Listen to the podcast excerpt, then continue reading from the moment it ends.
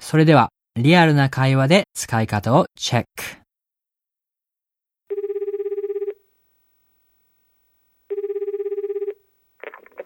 Hi, Alan. How was the interview?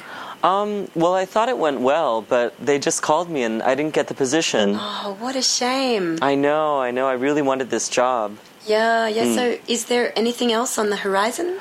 Yeah, I've got a few more interviews coming up next week, but you know, I've just lost all my confidence. Oh, that's too bad. Yeah, I know. So, what do you think you're going to do next? Do you need to update your resume or do you need some interview practice? Because I can help you out if you need. Oh, really? That would be great. I'd love to do some mock interviews with you. Yeah, sure, sure. Like, have you got any time next week? Uh, sure. Um, how about.